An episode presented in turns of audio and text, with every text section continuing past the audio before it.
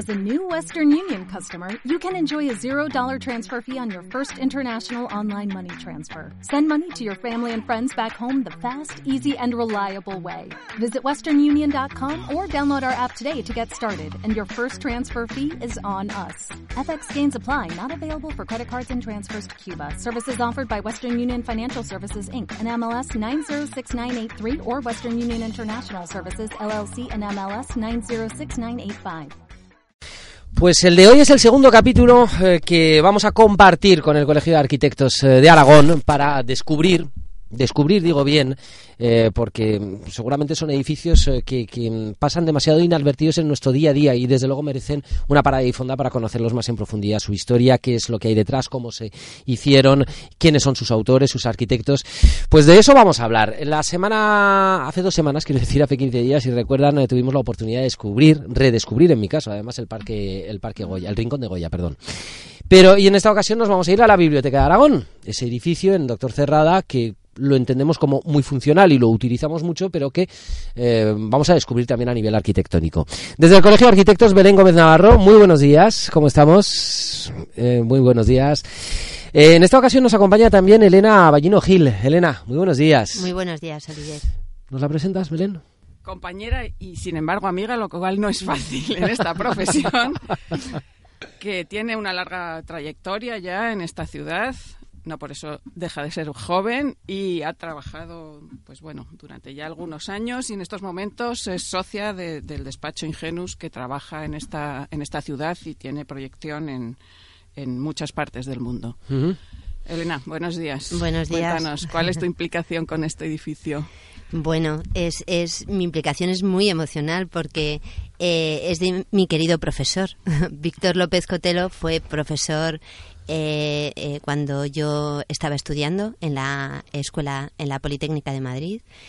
Y tengo, le tengo especial cariño porque, aparte de, para mí es eh, un genio como arquitecto, un magnífico arquitecto, es, es una persona entrañable. Y, y, luego, mm, además, mm, en el año 2004, creo recordar, me pidió que le llevara la dirección de una instalación de climatización que se hizo posteriormente. Eh, porque no tenía un sistema de eh, clima el edificio. Y como sabía que vivía en Zaragoza me llamó y, y, bueno, tuve eh, la, la, suerte y la oportunidad de, de intervenir en el edificio y de, de, echarle una mano, de colaborar con él. O sea que implicación directísima. Implicación ¿no? directísima. Tanto, en, en, en, tanto a, nivel, a, a, nivel emocional como profesional, entiendo, ¿no? en, lo que es eh, la, la Biblioteca de Aragón. Eh, los autores, por lo tanto, los arquitectos son, y digo bien, son en plural. Sí, sí. Eh, Víctor López Cotelo y Carlos Puente. Ajá. Eran, eh, durante muchos años eh, tuvieron un estudio de arquitectura conjunto eh, y fue una de sus primeras obras emblemáticas. Uh -huh. Bueno, esta obra acaba de cumplir, el año pasado cumplió 25 años, luego hablaremos de, de cómo le sientan los años a este edificio. Uh -huh. el otro día hablábamos de García Mercadal, sí. el colegio decide en el año 85 crear los premios García Mercadal en honor a este ilustre arquitecto mm, que era de Zaragoza. Y en el año 91 la Biblioteca de Aragón gana el, el premio García Mercadal. En el año 91. Sí, y, acabó su construcción en el, en el, Me parece que fue en el 90. En el 90, o sea, creo, tardaron sí, dos sí, años sí. en. Eh, uh -huh. sí. ¿Y, ¿Y, qué es lo que eh, el, el, premio García Mercadal quería poner en valor, si se me permite la expresión, de este edificio? Por lo tanto, nada más terminar. Eh. Eh, bueno, pues eh, es que es un edificio, eh, tiene una arquitectura mm, muy eh, especial para mí, ¿no? Porque es una arquitectura temporal. O sea, han pasado 26 años y parece un edificio que se podía haber ejecutado actualmente.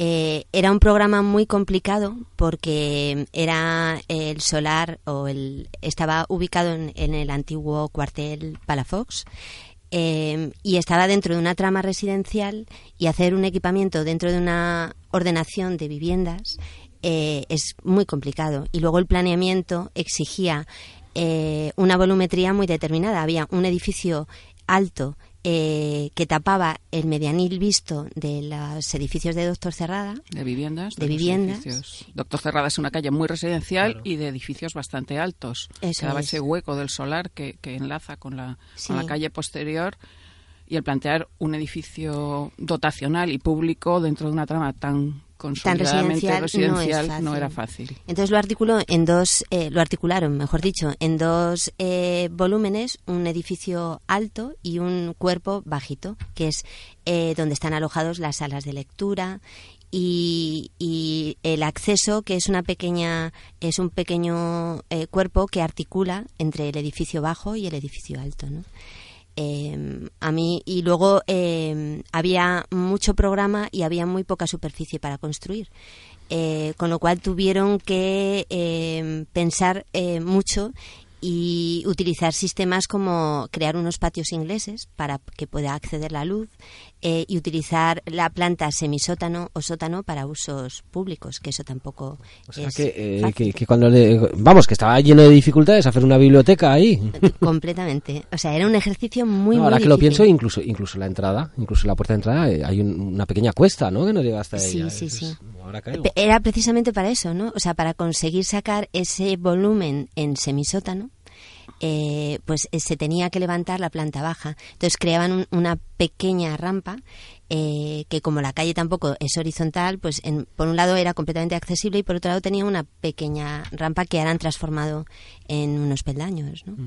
Con, Estamos descubriendo, recuerden ustedes, la Biblioteca de Aragón, que, que seguramente, pues, eh, como, vamos con mucho trajín, y es una de, los- de las esencias y de los sentidos de, este espacio, ¿verdad? El hecho de pararnos de repente eh, ten- y recordar el- lo que nos cuentan desde el Colegio de Arquitectos, lo que nos cuenta Belén, lo que nos cuenta Elena en esta ocasión, eh, pues en un edificio que seguramente pasamos a toda velocidad por él, o lo utilizamos, eh, porque realmente pasa muchísima gente al, a- al cabo de- de- del año por la Biblioteca de Aragón. ¿Qué más podemos aportar sobre Sí, yo creo que verdaderamente, y eso lo hablábamos un poco hace un rato, es, es un edificio en el que ha estado muchísima gente, hay muchísimos estudiantes que han pasado por allí, siempre está llena de gente, no solo de estudiantes, también de personas mayores que van a leer el periódico, que van a pues a consultar mm, distintos materiales. a leer Y- el periódico, efectivamente. y, y es un edificio que te acoge además, ¿no? Es un Sí, edificio... yo recuerdo que eh, cuando iba cu- cuando cumplió 10 años, eh, Víctor López Cotelo vino eh, a Zaragoza eh, porque eh, iban a hacer, un- en, me parece que era en Radio Aragón, eh, perdón, en Televisión Aragón, en Tele Aragón, eh, una entrevista, querían hacer una entrevista eh, por los 10 años eh, de que cumplía la biblioteca. Y entonces eh, vino a hablar precisamente de su edificio y, y fui a recogerlo a la estación y me dijo que quería pasar por, por el edificio. Y se sorprendió. O sea, se sorprendió muchísimo porque eh, vio lo vivido y lo gastado que estaba. O sea, vio el desgaste de los muebles, eh, pues de las sillas, el roce de las mesas, del pavimento. Y recuerdo que decía, es que ha muerto de éxito. Qué bien, Sí, qué sí, bien. sí, o O sea, que en vez de bueno, eso es, eh, o sea, que es una satisfacción, ¿no? Sí, sí, o Eh, sea, era una satisfacción, pero una sorpresa, porque realmente, claro, eh, eh, ahora mismo, por ejemplo, eh, lleva ya 25 años en uso, eh, pero en, uso y abuso, Y diría abuso, yo. sí, sí, muy Eh, continuo. y- Sí, sí, continuo. Y claro, eh, 25 años es casi la mitad de la vida útil que se establece para un edificio, que son 50. Entonces, eh, pues mm, los edificios se desgastan mucho, Claro. más con ese tipo con de ese tránsito. trajín, ¿verdad? Constante de, de gente.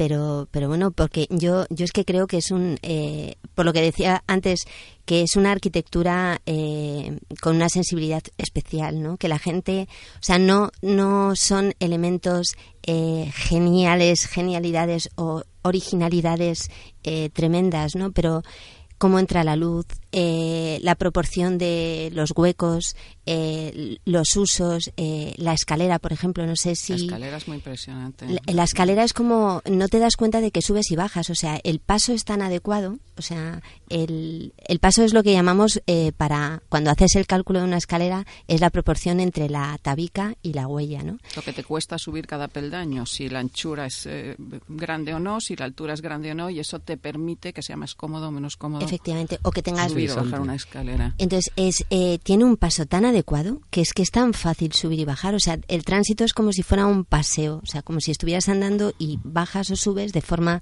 eh, fluida, ¿no? Entonces, se utiliza muchísimo. Eh, hay ascensor y prácticamente la gente no, no utiliza ni y, está completamente desgastada. Los peldaños son de madera y entonces, eh, pues como en las viviendas antiguas que se veía el desgaste de la piedra por donde pasa la gente. ¿no? ese horadado. sí, pues eh, y, y, bueno, pues eh, luego la delicadeza con que utiliza todos los materiales, ¿no? Ahora mismo con IKEA estamos todos ya muy acostumbrados al mobiliario nórdico, pero es que hace 26 años eh, no, se desconocía. Entonces, el material eh, que utilizaron y que diseñaron eh, pues es material de esa calidez, de esa madera curvada, del color miel. Mm, de las formas redondeadas. Al final te sientes en tu cuarto de estar. Efectivamente. a mí a veces me gustaría tener un cuarto de estar como ese, ¿no? Efectivamente. Te sientes como en tu casa, mm, con una entrada de luz muy agradable, rodeado de gente, pero también muy separado, porque... Claro, y eso es intuitivo. O sea, la gente al final va eh, y disfruta de los espacios eh, donde se siente cómodo y se encuentra bien y porque un estudiante de arquitectura que lo conozca o lo haya podido pues va a verlo eh, pues porque es claro y con otro pero eh, la gente que vive allí eh, el, el, abuelo que va a leer el periódico al sillón que le entra el rayo de sol de por la mañana con, con la ventana al lado pudiendo ver la calle todas estas cosas yo creo que no se explican no se pueden explicar se tienen que vivir y sentir Qué ganas, qué, ganas me entran de, ir a, de ahora sabiendo todo esto ir a volver a visitar la, biblioteca de Aragón y, poder verla ahora con estos ojos y con esta información que tengo, ¿no? Porque realmente a los profanos se nos pueden pasar que, yo entiendo que además la, intención de, los arquitectos cuando precisamente hacen una, obra que tiene que ser tan funcional, un, edificio que tiene que ser tan funcional como este es precisamente que nos sintamos tan a gusto que casi que... Que no sepas por qué, pero... exacto, es ¿no? la atmósfera, eso que, de lo que habla Zumthor, de la, atmósfera de un edificio, que es un plus que no siempre es fácil de conseguir. No, ellos son, eh, vamos, tanto Víctor como Carlos eh, son especialistas en el control de la luz. Eh, que es fundamental en, en, eh, para definir un espacio eh, en arquitectura es la luz, porque la no luz es la oscuridad, el no espacio no ves nada, ¿no? O sea que el lucernario a norte, la, la, y por eso la proporción por donde entra, que no haya reflejos, que tengas la suficiente luminosidad natural como para que la luz artificial no sea excesiva. Eh, bueno, es que son. Mm, bueno, yo no soy muy subjetivo. O sea, no, soy muy objetivo. Pero, vamos, es que, queremos esa percepción y esa pasión, ¿no? Por, ese edificio que nos está transmitiendo ahora mismo, ahora mismo Elena. Yo entiendo que, vamos, que si, si la biblioteca de Aragón no existiera en este momento y dijera, bueno, hay que hacer una biblioteca aquí, la haríamos tal cual. No sé si sabíamos. Efectivamente. Me, refiero, ¿eh? contando por lo tanto con... Por ejemplo, es que además, eh, bueno, quiero hacer, eh, seguir adulando a mi querido profesor, porque ahora mismo acaba de recibir el premio de, la Arquitectura Nacional por la, universidad, por la Universidad de, Escuela de Arquitectura de, Granada. Pero es un, es un proyecto y un edificio que lleva 25 años desde ejecución hasta y, y durante y la construcción, ¿no? Y es lo mismo, o sea, como un, como un proyecto eh, eh, puede eh, mm, perdurar durante 25 años sin problemas, o sea, con, cambiando normativas, cambiando usuarios, programas. Bueno, y, el tipo de usos que se hace a día de hoy de una biblioteca no tiene nada que ver hace 25 años a, a día de hoy. Son, pero cuando las cosas se hacen bien, eh, Pero ahora que lo pienso es que el reto era... muchas veces. Antes es que, el, bueno, el, meollo de una biblioteca era eran sus fondos bibliográficos, ¿no? Y ahora son otros muchísimos servicios que, que, tiene que dar la biblioteca y, la biblioteca de Aragón los ha asumido sin ningún problema. Ellos hablaban de que la zona, la parte del edificio mm, con, con divisiones como de oficinas lo dejaban muy abierto de forma que se pudiera ir adaptando y transformando pues con el proceso de uso. Yo puedo decir que la primera vez que yo acudí a un lugar público en busca de un ordenador con internet fue a la Biblioteca de Aragón. Sí, sí, sí eh, trabajaba en, eh, muy cerquita y dije, ¿dónde puede haber un ordenador con internet en un edificio público?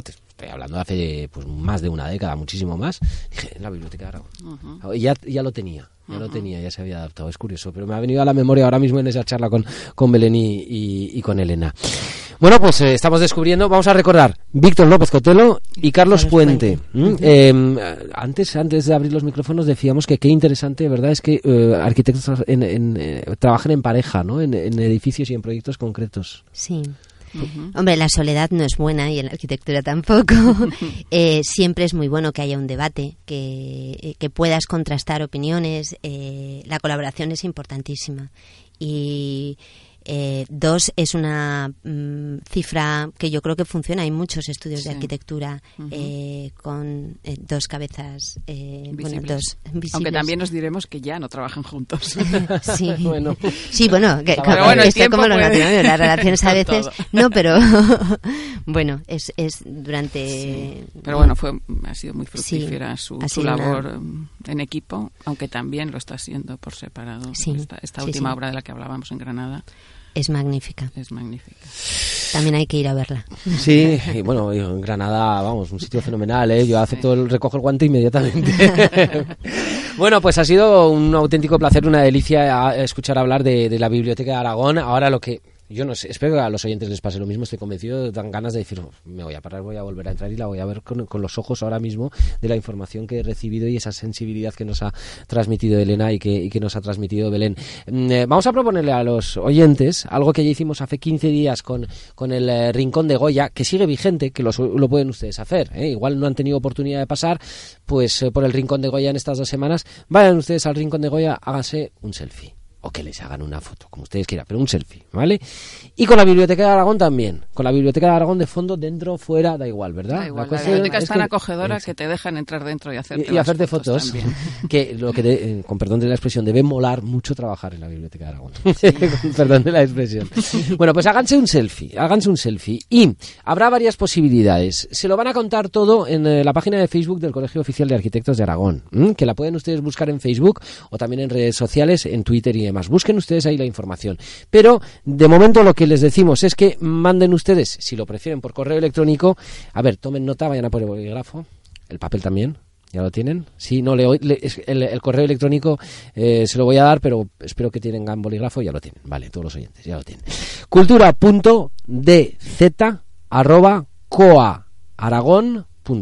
Eh, se lo repito, cultura.dz arroba coaaragón.es y también a través de las redes sociales. Busquen el Colegio de Arquitectos eh, de Aragón a través de las redes sociales, es muy fácil de localizar. Háganse una foto, una selfie, tanto en el eh, Rincón de Goya como en eh, la Biblioteca de Aragón. Dos edificios que están ahí y que hemos redescubierto ya en este par de semanas con el Colegio Oficial de Arquitectos, Belén. Pues muchas gracias, Oliver. Habrá más, ¿eh? encantados. Habrá, más, Habrá más. Sorpresa, ¿cuál será el siguiente? Para, el siguiente sorpresa. Perfecto. Eh, Elena Ballino, ha sido un placer. Muchísimas gracias. ¿eh? y por, además ponerle ese, ese, espíritu ¿no? al, edificio a través de la radio, que no es fácil, ¿eh? No es fácil, pero lo ha hecho, lo ha conseguido. Muchísimas gracias, Elena. A ti. Y Bren Gómez, muchísimas gracias. Muchas gracias. Hasta luego.